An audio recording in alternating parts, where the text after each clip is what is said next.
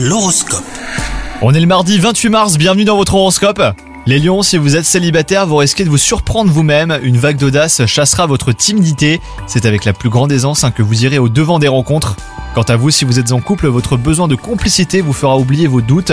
Au travail, votre combativité naturelle va refaire surface et vos incertitudes quant à votre avenir euh, fondent comme neige au soleil.